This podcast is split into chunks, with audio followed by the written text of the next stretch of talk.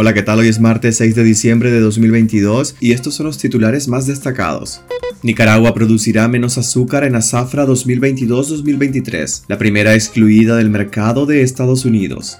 El clamor contra reloj de la familia de dos hermanos secuestrados en México, de dónde sacamos 30 mil dólares.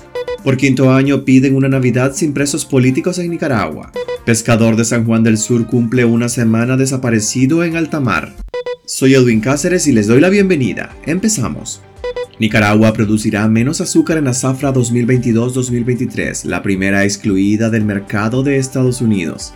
El sector azucarero de Nicaragua inició la zafra 2022-2023 con una meta de producción de 17.5 millones de quintales de azúcar, es decir, 227.267 quintales menos que en la cosecha 2021-2022, informó el presidente de la Comisión Nacional de Productores de Azúcar, Mario Amador. La zafra en marcha es afectada por la exclusión de Nicaragua del programa de asignación de cuotas de azúcar 2023 de los Estados Unidos. Sobre esto, Amador mantiene que el gremio está optimista, porque no han tenido dificultades para colocar el endulzante en mercados alternos. Explicó que, además de Estados Unidos, Europa y el Reino Unido, este año el azúcar nicaragüense ha entrado a países árabes y otros destinos que no precisó. Como punto positivo agregó una recuperación en el precio del producto en el mercado internacional, pues luego de la caída a 16 dólares por quintal, el valor actual oscila nuevamente entre los 19 y 20 dólares, dijo. El impacto previsto por la medida del gobierno de Estados Unidos de cancelar la cuota de azúcar a Nicaragua para el año fiscal 2023 fue estimado en 6.5 millones de dólares. Anualmente el sector colocaba unos 440 mil quintales de azúcar en el mercado estadounidense, alrededor del 5% de la producción nacional.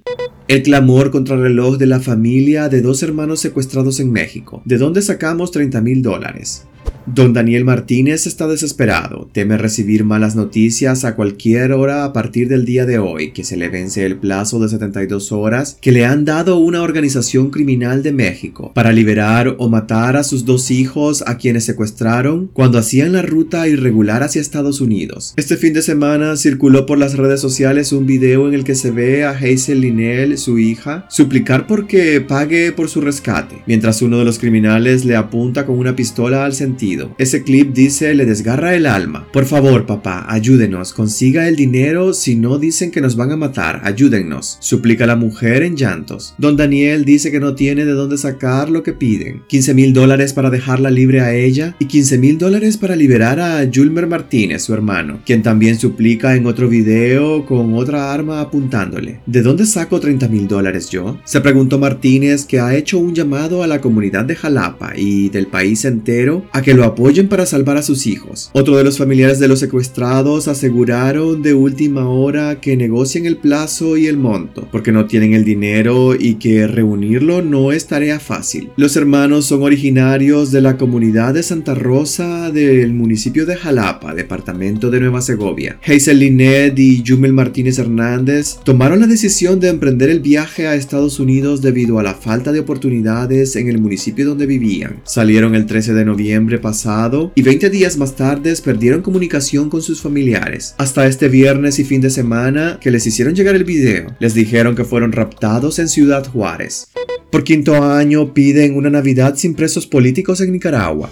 Diversas organizaciones civiles abogaron por una Navidad sin presos políticos en Nicaragua. Es el quinto año consecutivo que elevan el mismo pedido desde que el régimen de Daniel Ortega y Rosario Murillo emprendió una férrea persecución contra ciudadanos, miembros de la sociedad civil, pensadores, periodistas y los que considera como adversarios políticos. Este 2022 suman 235 los opositores a la dictadura de Daniel Ortega que purgan cárcel política en el país, según datos del mecanismo de reconocimiento de personas presas políticas de Nicaragua, actualizados al 30 de noviembre. El pedido de liberación lo hacen los propios familiares de encarcelados políticos por medio de videos. Renata Holman, hija de Juan Lorenzo Holman, gerente general del diario La Prensa, relata que durante los más de 474 días en la cárcel no ha podido ver a su padre. Es una violación a mis derechos y a los derechos de mi papá. Les pido que se unan a nuestra causa y exijan la liberación de mi papá y de los más de 220 presos políticos en Nicaragua, cuyas vidas están en riesgo, ruega Renata al explicar que su padre sufre hipertensión, problemas cardíacos severos y que en la cárcel ha desarrollado otras enfermedades derivadas de las condiciones inhumanas en que se encuentra. El régimen Ortega Murillo no le ha permitido ver a un doctor, ni le ha permitido recibir la atención médica especializada que necesita urgentemente. Esta es una violación a sus derechos, denunció Renata.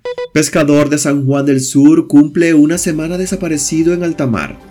El pescador de San Juan del Sur, Héctor Luis Tenorio Merlo, cumplió una semana desaparecido en alta mar. El hombre de 58 años faenaba en aguas del Pacífico cuando cayó de manera accidental de la panga. Hasta el momento, ni las autoridades ni su familia han encontrado pistas de su paradero, confió su hermano Pedro Joaquín Merlo. El familiar admite que a medida que pasan los días, se desvanecen las esperanzas de encontrarlo con vida, ya que a pesar de que en las labores de búsqueda y rescate han participado la Fuerza Naval, pescadores, bomberos, amigos y familiares no han tenido éxito. Lo hemos buscado desde el límite marítimo con Costa Rica hasta llegar a las playas colindantes con el municipio de Tola, pero no logramos encontrar pistas de mi hermano, precisó Pedro Joaquín Merlo. El esfuerzo también se extendió desde la zona costera limítrofe con Costa Rica hasta la bahía de San Juan del Sur, previendo que pudiera llegar a la orilla o el mar expulsar su cuerpo. Para nosotros como familia han sido ocho días de angustia e incertidumbre